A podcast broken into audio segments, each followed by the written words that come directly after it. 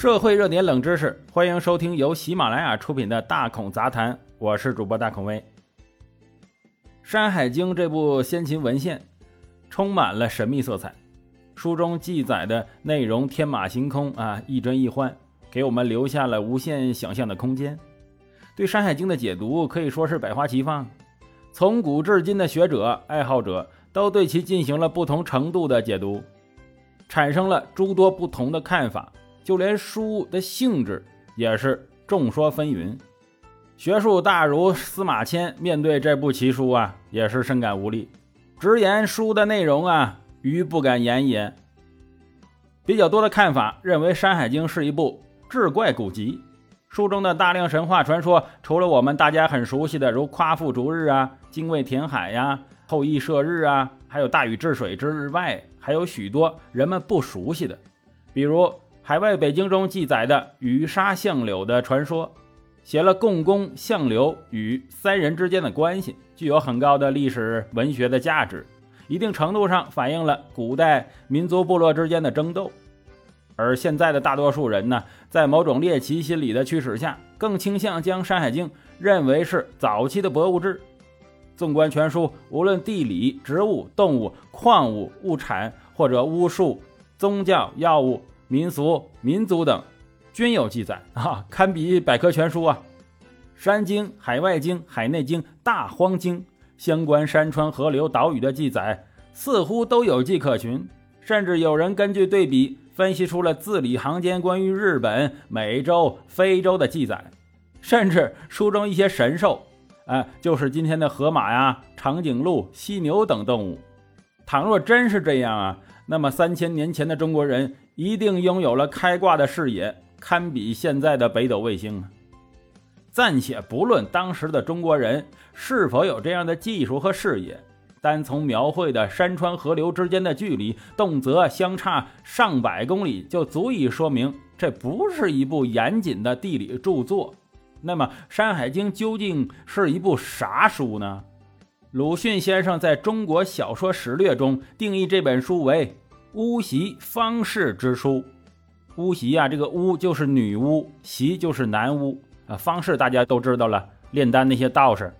虽然未加详细的描述，但却大概指出了该书的大致用途。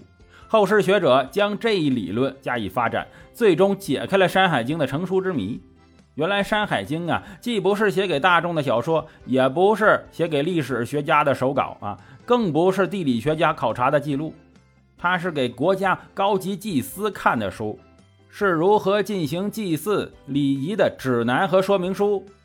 社稷祭祀是当时国家和诸侯重要的典仪，所谓的国之大事，在祀与戎嘛，将祭祀看作与战争等同重要地位，是中国人的一个传统。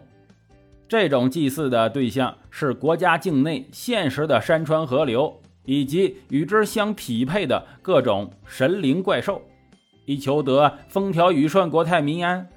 国语中就有记载，社稷山川之神。皆有功烈于民者也。九州名山川泽，所以出财用也。所以五脏山经行文逻辑都是先介绍山名，再描述山相关的河流、矿藏、鸟兽、神职，最后具体介绍不同神的祭祀的方法。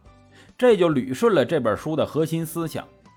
一些蛇身人面呐、羊身人面、人面三首啊的怪物，当然不是真实存在的，而是作为山神来被我们祭拜的，并需要不同的神兽来用不同的祭品和仪式。